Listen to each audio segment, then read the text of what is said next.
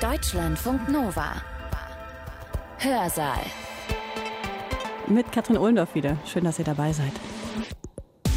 Ja, meine Frage. Wenn ihr eine Bewerbung schreibt, wer glaubt ihr liest die? Vielleicht hm, stellt ihr euch einen Personaler vor, eure zukünftige Chefin, ein Team, was sich die anguckt.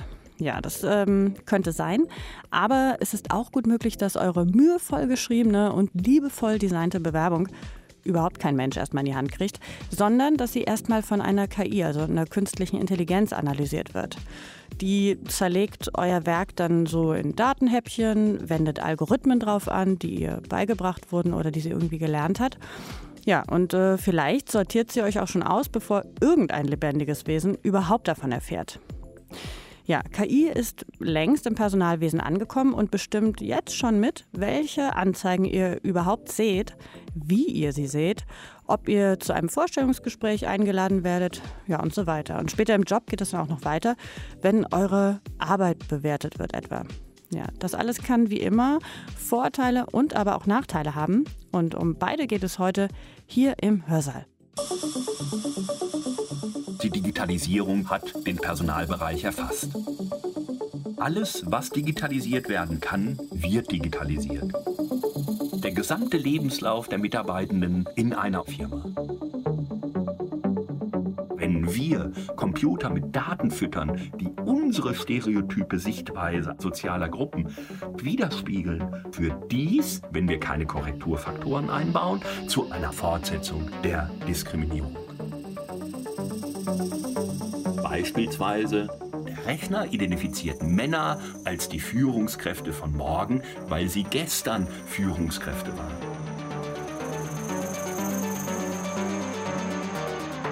Sind die Programme legal, sinnvoll? Solche Fragen müssen wir stellen. Wir dürfen die Zukunft weder den Nerds noch den profitorientierten Konzernen überlassen.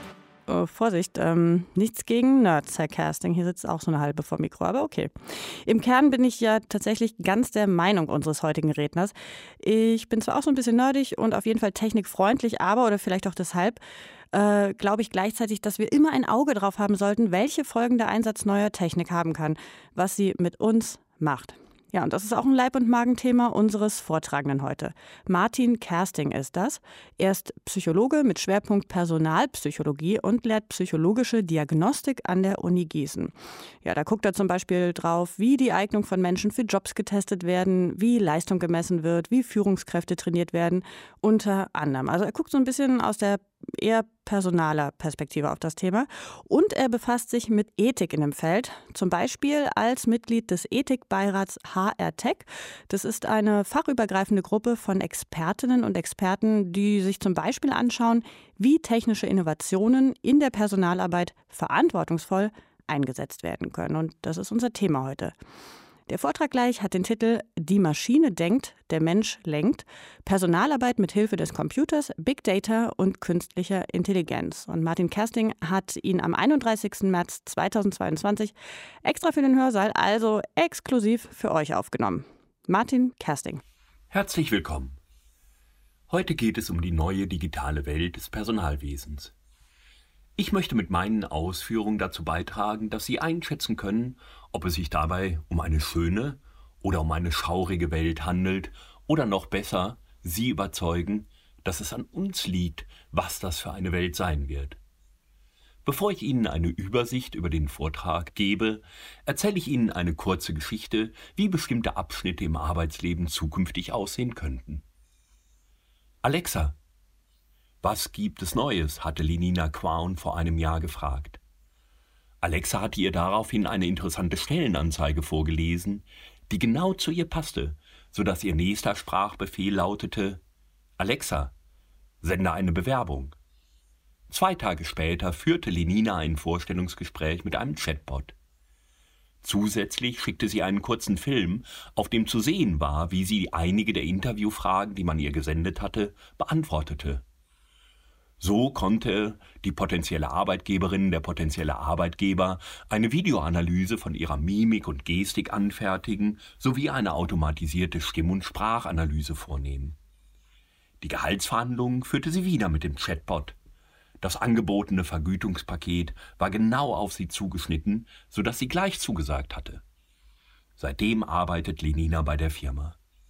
Die Zulagen sind leistungsabhängig, ihre Arbeitsaufträge und kontinuierliches Feedback erhält sie von einer App, mit deren Hilfe sie auch eingearbeitet wurde. Leninas Arbeitsleistung wird von einem Programm eingeschätzt. Das Programm registriert alles, was sie während der Arbeitszeit tut. Beispielsweise, welche Websites sie aufruft, welche Mails sie an wen schreibt, auf welche Dateien sie mit welchem Programm zugreift oder welche Dateien sie wann speichert. Da alle Mitarbeitenden sogenannte Sociometric Badges tragen, wird auch erfasst, wann sie mit welchen Kolleginnen und Kollegen in Präsenz zusammenkommt, Face-to-Face-Kontakt hat. Auf der Grundlage all dieser Daten wird der sogenannte Produktivitätswert für Linia berechnet und ihr automatisch mitgeteilt. Außerdem erhält sie auf dieser Basis konkrete Tipps für ihre Gesundheit und ihre berufliche Weiterentwicklung. Ihr werden Online-Trainings und interne Stellen vorgeschlagen. Lenina gefiel ihre Arbeit. Es war alles, alles gut.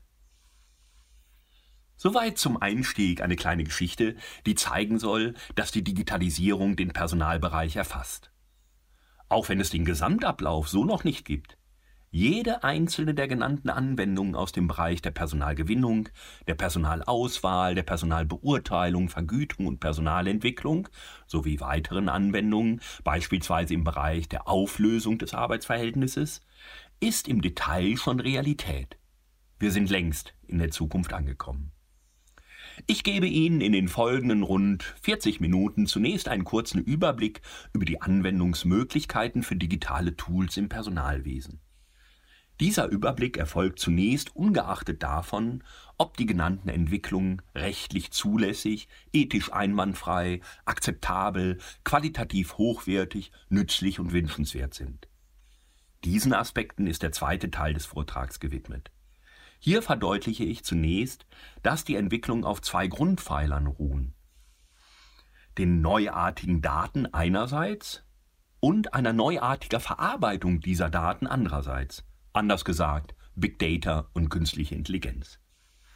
Schließlich widme ich mich den Chancen und Risiken der Entwicklung. Beginnen wir erstens mit den Anwendungsmöglichkeiten. Alles, was digitalisiert werden kann, wird digitalisiert. So lautet eine berühmte Managementerkenntnis.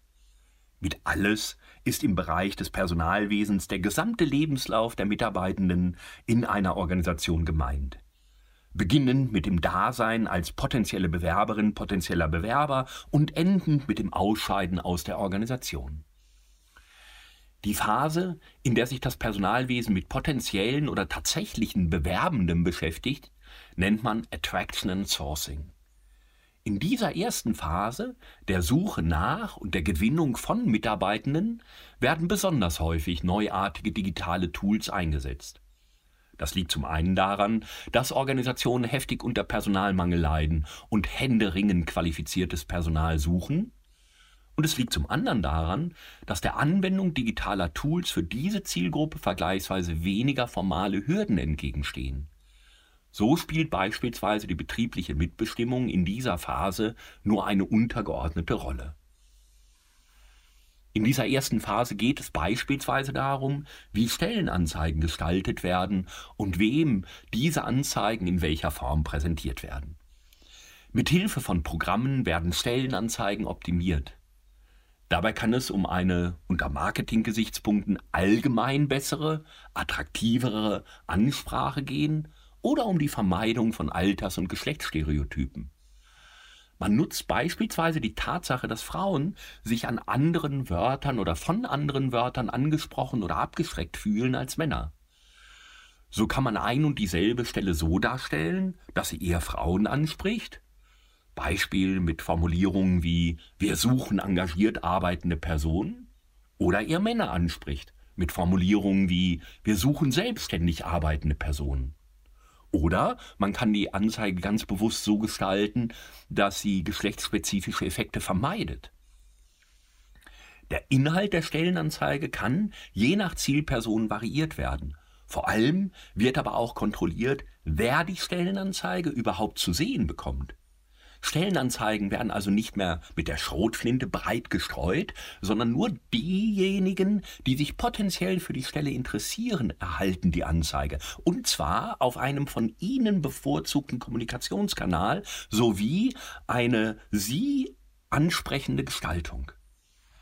Die Form Texte, Bilder und so weiter sowie schematischen Merkmale wie der Jobtitel und der Einsatzort werden inhaltlich an die Qualifikation und oder an die Persönlichkeit der Zielperson angepasst, sodass mehr oder minder individuelle Kampagnen gefahren werden. Das Schlagwort hier lautet Psychological Targeting.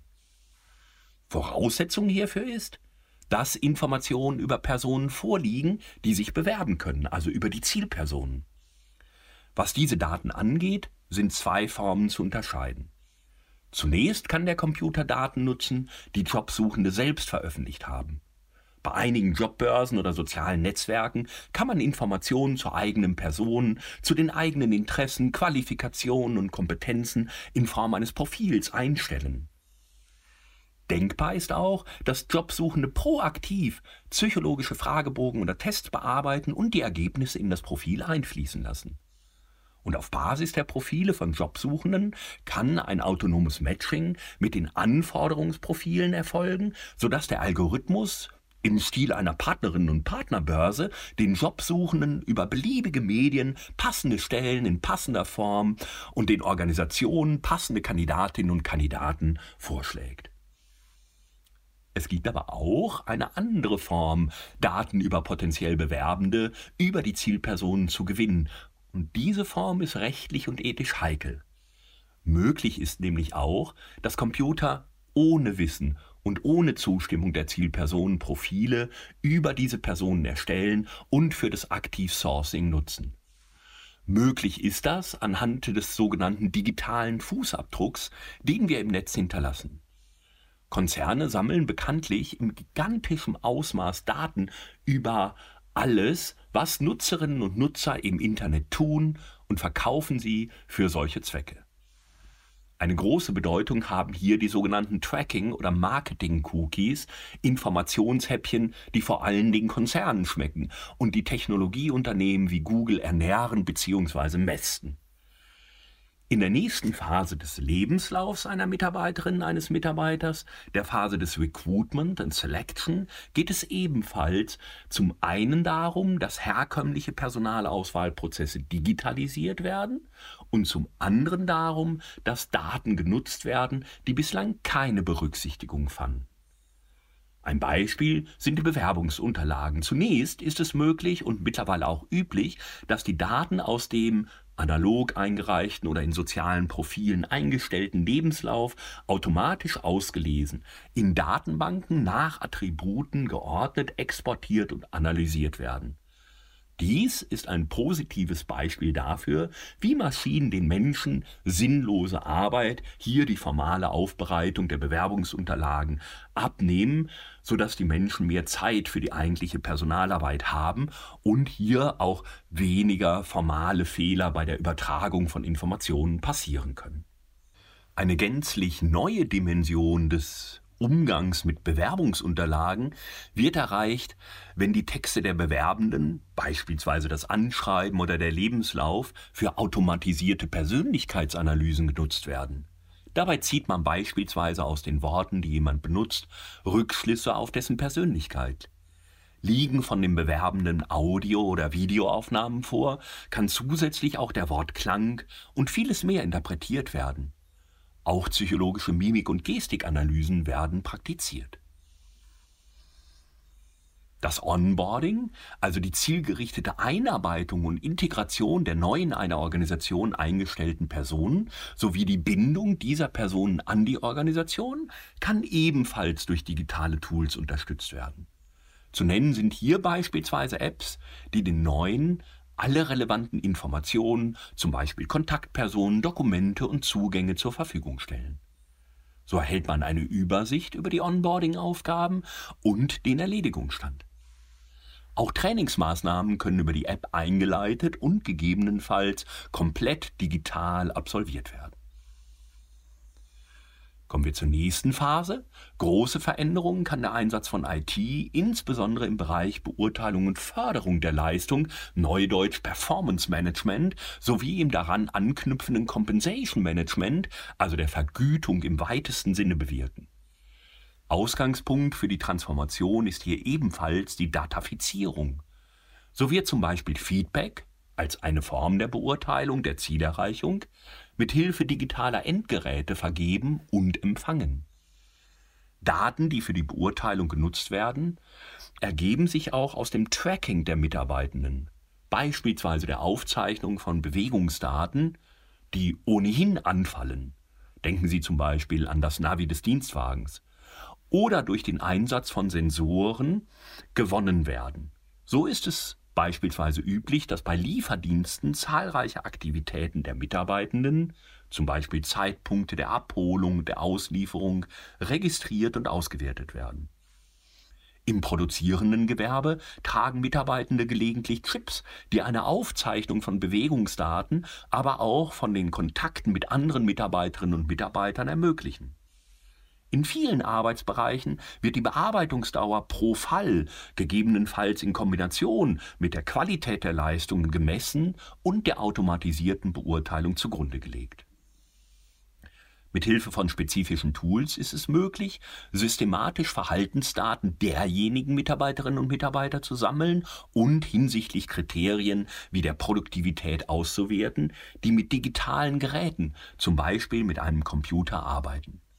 So registriert Office 365 beispielsweise alle in Verbindung mit Office-Produkten stehenden Aktivitäten, zum Beispiel die E-Mail-Aktivitäten. Also, wie viele E-Mails wurden wann und an wen gesendet? Die Kontakte, also wer hat wie viele Meetings, wann und mit wem? Und die Bearbeitungsdauer, also wer hat wie lange welche Word, PowerPoint oder Excel-Datei bearbeitet. Alle Informationen lassen sich in Beziehung zueinander setzen, also beispielsweise, wer hat während eines Meetings E-Mails bearbeitet. Diese Daten werden wiederum von spezifischen Programmen ausgewertet und die Analysen werden zur Optimierung der Arbeitsabläufe und oder für den Gesundheitsschutz, aber natürlich auch für die Beurteilung und die Überwachung genutzt. Die so gewonnene Leistungsbeurteilung kann als Kriterium für die Ableitung von Entwicklungsmaßnahmen, für die weitere Zuweisung von Arbeit und oder Arbeitszeiten und oder für die Verteilung von Benefits wie zum Beispiel gute Schichten oder Prämien dienen. Schließlich gibt es, und das ist ein Beispiel für die letzte Phase im Lebenszyklus der Mitarbeitenden, Apps, die die Führungskräfte beständig über die aktuelle Kündigungsbereitschaft der einzelnen Mitarbeitenden informieren. Soweit ein kleiner Einblick in die technischen Möglichkeiten. Bevor ich nun auf die Grundprinzipien dieser Technologien zu sprechen komme, möchte ich Sie bitten, kurz zu reflektieren, was diese Aussichten bei Ihnen im Kopf auslösen. Was geht Ihnen durch den Kopf, welche Hoffnungen, welche Befürchtungen? Löst das geschilderte Zukunftsszenario Euphorie bei Ihnen aus, weil Sie denken, dass die künstliche Intelligenz unser Arbeitsleben verbessert? Oder ist das für Sie ein Albtraum? Befürchten Sie Überwachung und den Verlust der Menschenwürde? Ich gebe Ihnen einen kleinen Moment, um darüber nachzudenken.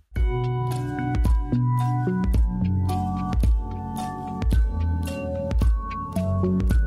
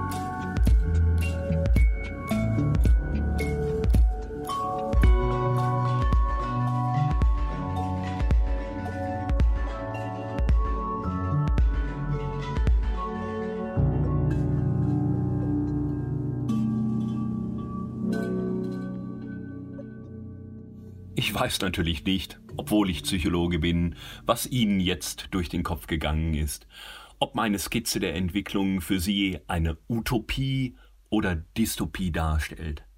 Eine Utopie, die Hoffnung auf eine bessere, individuellere und gerechtere Personalarbeit mit mehr Zeit für das Menschliche, mehr Zeit, weil der Computer die Routineaufgaben übernimmt. Oder eine Dystopie, die Angst um den Verlust der informationellen Selbstbestimmung und der Autonomie sowie Sorgen vor Datenmissbrauch und vor der Etablierung eines Überwachungssystems. Ich weiß nicht, was Sie denken, aber ich weiß, dass beide Zukunftsvisionen realistisch sind. Und ich weiß, dass es an uns liegt, wie die Zukunft wird. Die Digitalisierung lässt sich nicht aufhalten, aber gestalten. Und zwar wenn wir uns engagieren, wenn wir kämpfen, wenn wir uns durchsetzen, wenn wir unsere Prinzipien durchsetzen, wenn wir die Systeme nach Maßgabe der Menschlichkeit gestalten, die alle, die mit Personal arbeiten, auszeichnen sollte. Panikmache schadet bei der gewaltigen Aufgabe, die es hier anzupacken gilt, ebenso wie Euphorie. Was wir benötigen, ist zunächst ein Wissensfundament. Wir benötigen digitale Kompetenz. Wir benötigen eine neue Zeit der Aufklärung. Wir müssen zumindest die Prinzipien, die Grundlagen der neuen Technik verstehen. Wenn wir am Drehbuch für die Zukunft mitschreiben wollen, dürfen wir keine digitalen Analphabetinnen und Analphabeten sein. Und wir müssen dann, wenn wir die Mechanismen der neuen digitalen Welt in Bezug auf die einfachen Grundprinzipien verstanden haben, dann müssen wir im nächsten Schritt Regeln formulieren, Leitplanken etablieren und klare Ansagen machen, damit wir weiterhin unser Leben bestimmen. Mit technischer Unterstützung, aber ohne Autonomieverlust. Und damit komme ich zum zweiten Abschnitt meiner Ausführungen. Ich beginne mit minimaler Aufklärung und möchte ein bisschen erzählen, erläutern, wie denn die neuen innovativen Tools des Personalwesens im Prinzip funktionieren. Letztendlich sind dafür nur zwei Aspekte relevant. Die Daten einerseits und deren Verarbeitung andererseits. Neu an den Daten ist zum einen ihre inhaltliche Art und zum anderen ihre Form, zum Beispiel der Umfang der Daten und ihre Verfügbarkeit in Echtzeit. Was die Art der Daten angeht, haben wir schon Beispiele kennengelernt. Da ist zunächst erstens der digitale Fußabdruck, von dem ich vorhin schon gesprochen habe.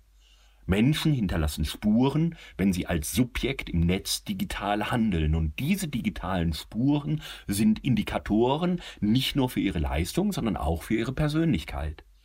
Beispiele sind Daten zu dem digitalen Verhalten im Netz, etwa die Webseitenaufrufe, die Verweildauer pro Seite, die digitalen Eingaben, Likes und Dislike, WhatsApp-Nachrichten, die Downloads, der Mailverkehr. Darüber hinaus sind Menschen zweitens Objekt von digitalen Aufzeichnungssystemen. Die Bewegung von Mitarbeitenden, von Lieferdiensten sind, wie vorhin ausgeführt, einem kontinuierlichen Tracking unterzogen. Das GPS im Dienstwagen, die elektronischen Zutrittskontrollsysteme und die Videoüberwachung registrieren die physischen Bewegungen am Arbeitsplatz und so weiter. Schließlich können drittens auch speziell für den Personalbereich Daten generiert werden. Beispielsweise können speziell für die Personalauswahl oder die Beurteilung oder das Training von Mitarbeitenden Audios und Videos angefertigt und automatisiert analysiert werden. Das ist der eine Aspekt, die Daten. Und der zweite Aspekt ist die Datenverarbeitung. Mit Hilfe von Methoden des Machine Learnings oder der künstlichen Intelligenz werden die Daten beispielsweise klassifiziert und geclustert, um Muster in den Daten zu erkennen und Prognosen zu erstellen. Letzteres häufig mit der Methode der Regression. Dabei können verschiedene Ansätze des Lernens, Lernen in Anführungsstrichen, unterschieden werden.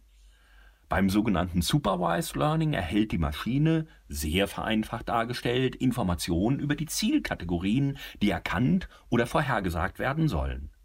Bei der Bilderkennung wären das zum Beispiel hunderttausende Fotos, die bereits danach kategorisiert sind, ob sie eine Katze oder einen Hund zeigen und anhand deren das Programm lernt, welche Merkmale geeignet sind, Katze und Hund zu unterscheiden, damit es das Programm später ein vorab nicht kategorisiertes Bild richtig klassifizieren kann. Im Fall des Personalwesens wären Kategorien beispielsweise die Kategorie Führungskraft einerseits versus Fachexpertin, Fachexperte andererseits. Beim Unsupervised Learning hingegen erhält die Maschine keinerlei Informationen über die zu bildenden Kategorien. Die Maschine sucht eigenständig nach Mustern. Was hier in der vereinfachten Darstellung banal klingt, ist eine gigantische Leistung. Die neuronalen Netzwerke, die zur Bilderkennung eingesetzt werden können, arbeiteten bereits im Jahr 2012 bei bestimmten Firmen auf der Basis von ca. 16.000 Prozessoren. Von entscheidender Bedeutung für das Verständnis ist, die Algorithmen werden anhand eines Trainingsdatensatzes entwickelt. Das System lernt anhand des Trainingsdatensatzes für den Einsatz an einem neuen, unbekannten Datensatz. Und wir werden gleich über spezifische Fehler sprechen, die sich beim Einsatz mit den neuen Technologien ergeben können. Diese Fehler basieren in der Regel nicht auf fehlerhaften Algorithmen, sondern auf in bestimmter Hinsicht unzureichenden, nämlich nicht repräsentativen Trainingsdatensätzen, denen somit eine enorm hohe Bedeutung zukommt. Auf den hier sehr rudimentär dargestellten Prinzipien allein kann man nicht auf den Nutzen oder Schaden schließen. Es gilt zunächst die Wertneutralität, deren populärem Beispiel zufolge ein Messer sowohl zum Brotschneiden oder Operieren als auch zum Mord genutzt werden kann. Anders als das Messer ist die künstliche Intelligenz allerdings komplex und einige Risiken sind den neuen Methoden inhärent. Auf diese Risiken gehe ich im nun beginnenden dritten Abschnitt meiner Ausführungen ein. Dabei ist es mein Ziel, Risikoindikatoren herauszuarbeiten, deren Kenntnis dazu beiträgt, die fortschrittliche Technik zu beherrschen. Auch die Risiken der neuen Ansätze lassen sich anhand der beiden Aspekte Daten einerseits und Datenverarbeitung andererseits ordnen. Zunächst muss die Qualität der Daten stimmen. Das umfasst auch deren rechtlich zulässige Erhebung. Kontrollfragen hier sind beispielsweise, erfolgt die Datenerhebung transparent? Legal in Bezug auf den Datenschutz, mit freier und informierter Zustimmung der Betroffenen? Fragezeichen, sind die Daten korrekt, objektiv, relevant, aussagekräftig? Vollständig, aktuell, repräsentativ für die Grundgesamtheit, über die eine Aussage getroffen werden, für die eine Entscheidung gefällt werden soll? Die Qualität der Daten und die Qualität des Datenmanagements ist ein entscheidender Faktor für die Qualität und die Akzeptanz neuartiger Tools des Personalwesens. Wer über keine hochwertigen Daten verfügt, weil etwa die vergebenen Leistungsbeurteilungen in der Organisation nichtssagend sind, der profitiert natürlich nicht davon, diese Daten zu digitalisieren und automatisiert zu analysieren. Schlechte Daten bleiben schlechte Daten, auch wenn sie hochwertig verarbeitet werden. An dieser Stelle muss und möchte ich auch klarstellen, dass viele der Anwendungen, die ich vorhin beispielhaft aufgeführt habe, zwar technisch möglich, in Deutschland aber unzulässig sind. Der Nutzung digitaler Tools im Personalwesen sind rechtliche Grenzen gesetzt. Diese ergeben sich insbesondere durch das Recht auf freie Entfaltung der Persönlichkeit, also Artikel 2 des Grundgesetzes, sowie durch Datenschutzgesetze. Einschlägig ist das Europäische Datenschutz oder die Europäische Datenschutzgrundverordnung DSGVO sowie gegebenenfalls Ergänzungen im Bundesdatenschutzgesetz BDSG neu. Die Erhebung, Verarbeitung und Nutzung von Daten muss durch das Recht oder Einwilligung des Betroffenen erlaubt sein. Selbst dann gilt es, so wenig personenbezogene Daten wie möglich zu erheben, zu verarbeiten oder zu nutzen. Dieses Prinzip der Datenvermeidung und Sparsamkeit steht einem explorativen Data Mining Ansatz klar entgegen und daraus ergibt sich übrigens auch ein ganz klares Dilemma zwischen Big Data und der damit verbundenen Versprechen auf neue Erkenntnisse einerseits und dem ebenso berechtigten Datenschutzinteresse andererseits. Aus dem allgemeinen Persönlichkeitsrecht lassen sich unter anderem zwei Anforderungen ableiten. Zum einen darf sich das Interesse der potenziellen oder tatsächlichen Arbeitgeberinnen und Arbeitgeber nur auf solche Informationen richten, die einen Anforderungsbezug haben. Zum anderen müssen die Mitarbeitenden oder eben die Bewerbenden kontrollieren können, welche Informationen sie preisgeben. Hinsichtlich des anderen Aspektes der Datenverarbeitung und den Schlussfolgerungen, zum Beispiel Entscheidungsvorschlägen, die aus den Daten gezogen werden, möchte ich zwei Aspekte herausgreifen. Zunächst möchte ich auch hier auf den rechtlichen Rahmen hinweisen. Die Gesetzgebung verbietet es, dass weitreichende Entscheidungen ausschließlich automatisiert erfolgen. Wer mit Computer und oder künstliche Intelligenz basierte Lösungen einsetzt, muss, wie der Ethikbeirat HR Tech in Übereinstimmung mit der Rechtsprechung in seinen Richtlinien formuliert hat, sicherstellen, dass, ich zitiere, Zitat Anfang, bei wichtigen Personalentscheidungen die Letztentscheidungsbefugnis einer natürlichen Person obliegt. Zitat Ende.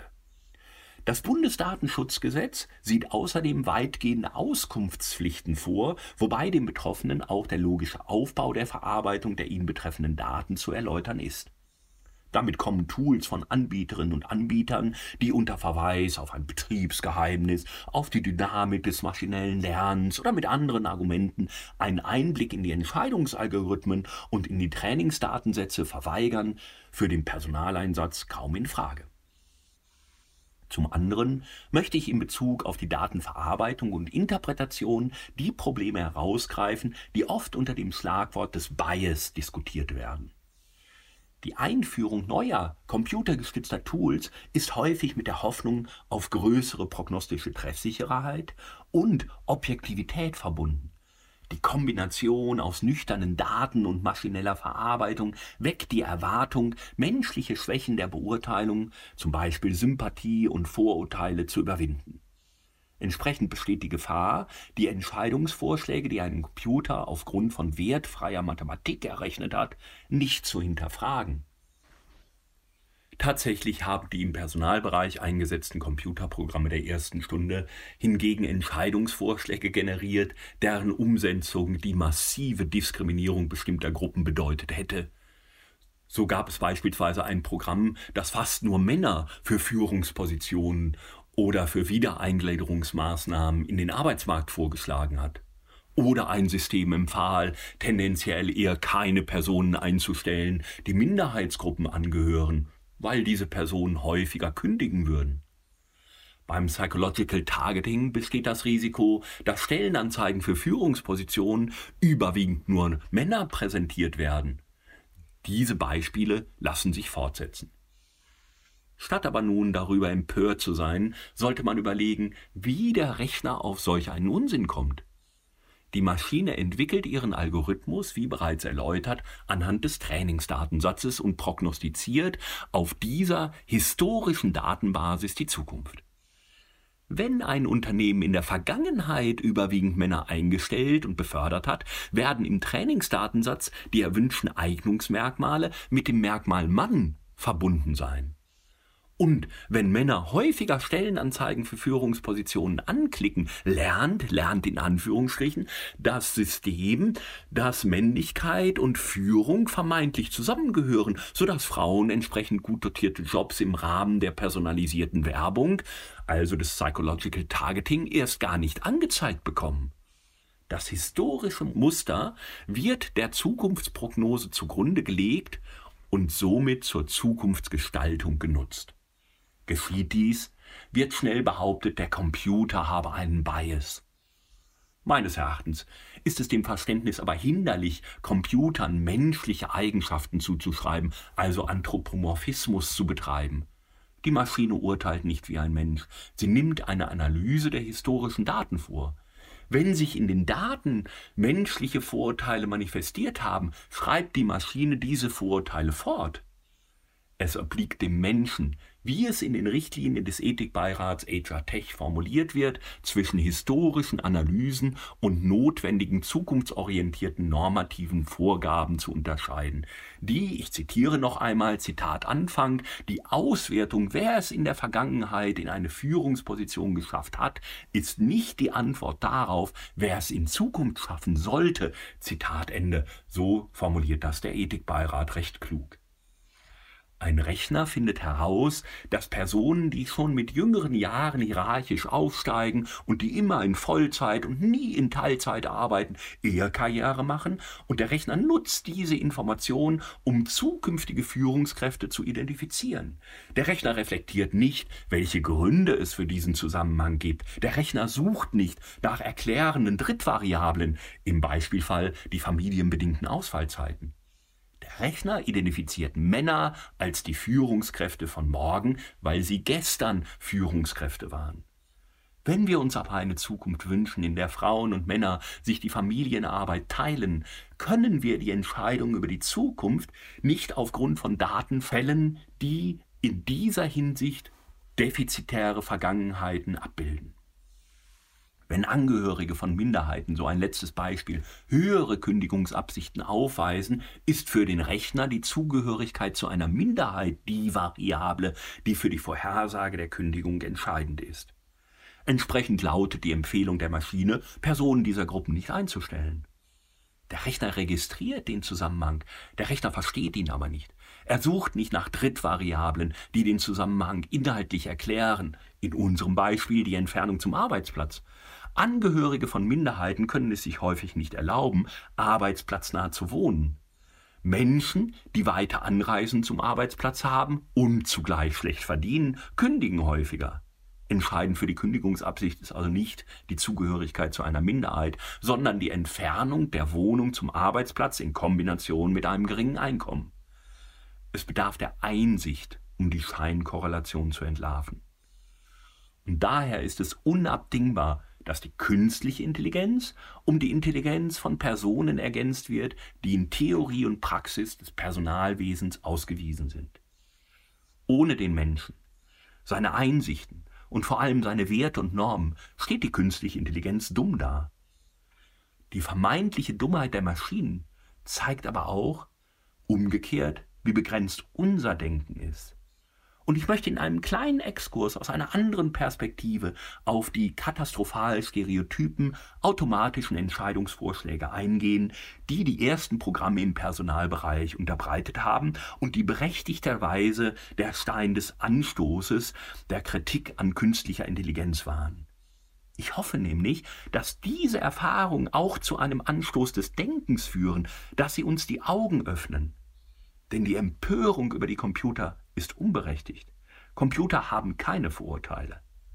Aber wenn wir Computer mit Daten füttern, die unsere stereotype Sichtweise anderer sozialer Gruppen, die die Muster an struktureller Diskriminierung in unserer Gesellschaft widerspiegeln, so führt dies wenn wir keine Korrekturfaktoren einbauen, zu automatisiert erzeugten Entscheidungsvorschlägen, deren Umsetzung eine Diskriminierung darstellen würde, also eine Ablehnung oder Bevorzugung von Personen aufgrund ihrer Zugehörigkeit zu bestimmten Gruppen, zum Beispiel zu der Gruppe der Frauen.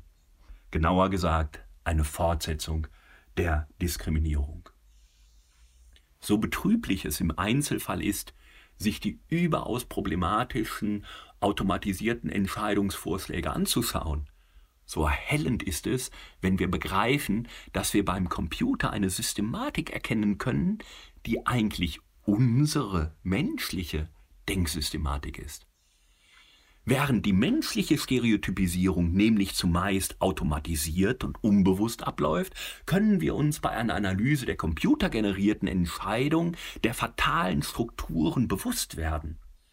Dem Affekt, also dem Vorurteil, der Intuition, dem Bauchgefühl des Menschen, entspricht bei der Maschine die Musteranalyse. Aber anders als die Intuition lässt sich dieses Muster in Abhängigkeit der Transparenz des Programms mehr oder minder gut nachträglich offenlegen. die aus dem Ruder gelaufenen automatisierten Bewertungen und Vorschläge, die ein hochtechnologisches Tool uns liefert und die wir in ihrer grotesken Stereotypen als befremdlich wahrnehmen, zeigen in Wahrheit unser Spiegelbild. Die Technik ermöglicht es uns, das möchte ich in diesem kurzen Exkurs betonen, die Verzerrung in unserem Blick auf die Welt zu sehen.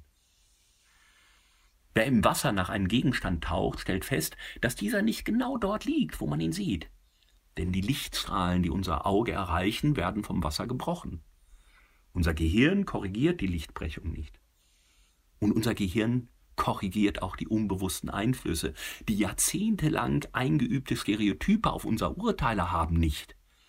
Urteilen wir selbst stereotyp über Angehörige von Gruppen, über Frauen, über Männer, über Alte, über Junge, über Migrantinnen und Migranten, stellen wir unsere Urteile nicht in Frage. Schlägt aber der Computer aufgrund vorurteilsbehafteter Daten diskriminierende Handlungen vor, gehen uns, so meine Hoffnung, die Augen auf die Analyse der Maschine. Also wir analysieren die Maschine und das lässt aufschlussreiche Rückschlüsse über den Zustand unseres menschlichen Umgangs mit anderen Menschen, über die bisherigen Strukturen im Personalwesen und über den Zustand der Gesellschaft zu.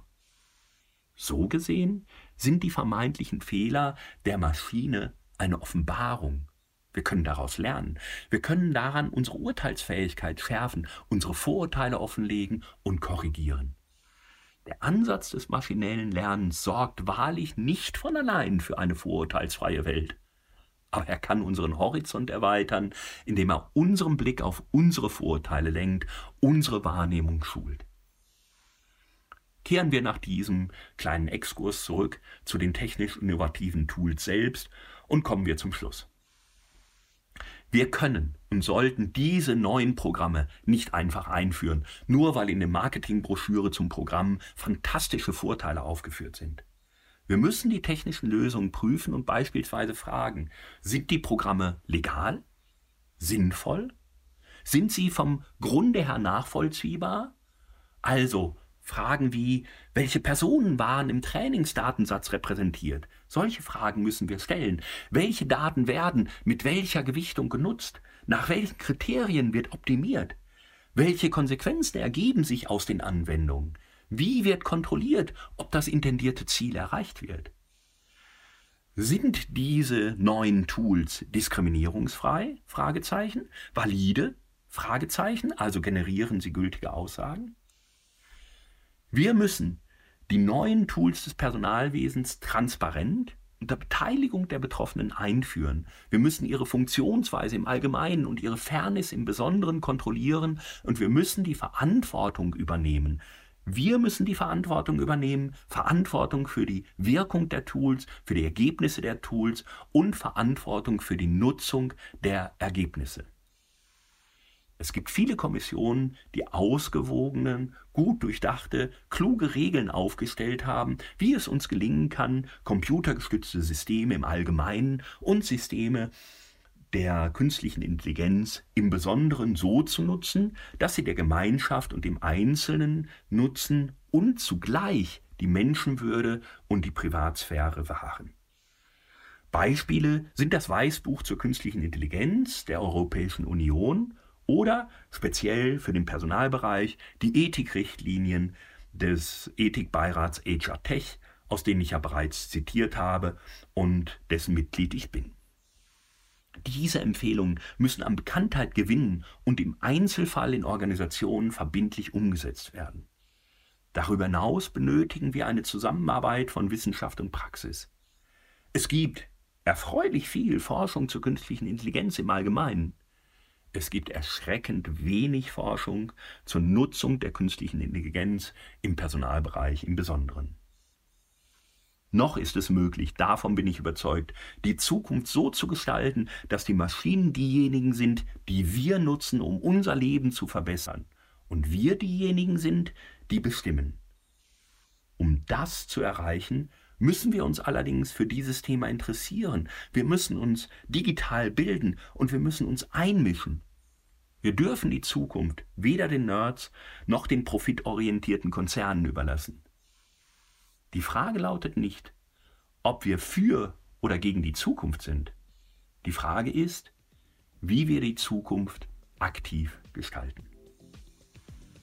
Ich danke Ihnen für die Aufmerksamkeit. Ja, und beim Aktivgestalten, da hilft Wissen bekanntermaßen. Und davon hat uns heute einiges Martin Kersting mit auf den Weg gegeben, Psychologieprofessor aus Gießen. Vielen Dank dafür. Ja, und für euch noch der Tipp am Ende, wenn ihr euch digital bewerbt und eure Bewerbung erstmal bei einer KI landet, dann müsst ihr euch beim Bewerben auch so ein bisschen drauf einstellen, weil da gibt es schon einiges zu beachten und es gelten so ein bisschen andere Regeln als die, die ihr vielleicht klassisch mal gelernt habt. Wir haben da mal nach äh, ein paar Tipps für euch Ausschau gehalten und die findet ihr auf unserer Seite deutschlandfunknova.de slash Hörsaal. Ja, ich bin Katrin Ohlendorf. Ich sage Tschüss für dieses Mal und macht's gut. Deutschlandfunk Nova. Hörsaal. Jeden Sonntag neu. Auf deutschlandfunknova.de und überall, wo es Podcasts gibt. Deine Podcasts.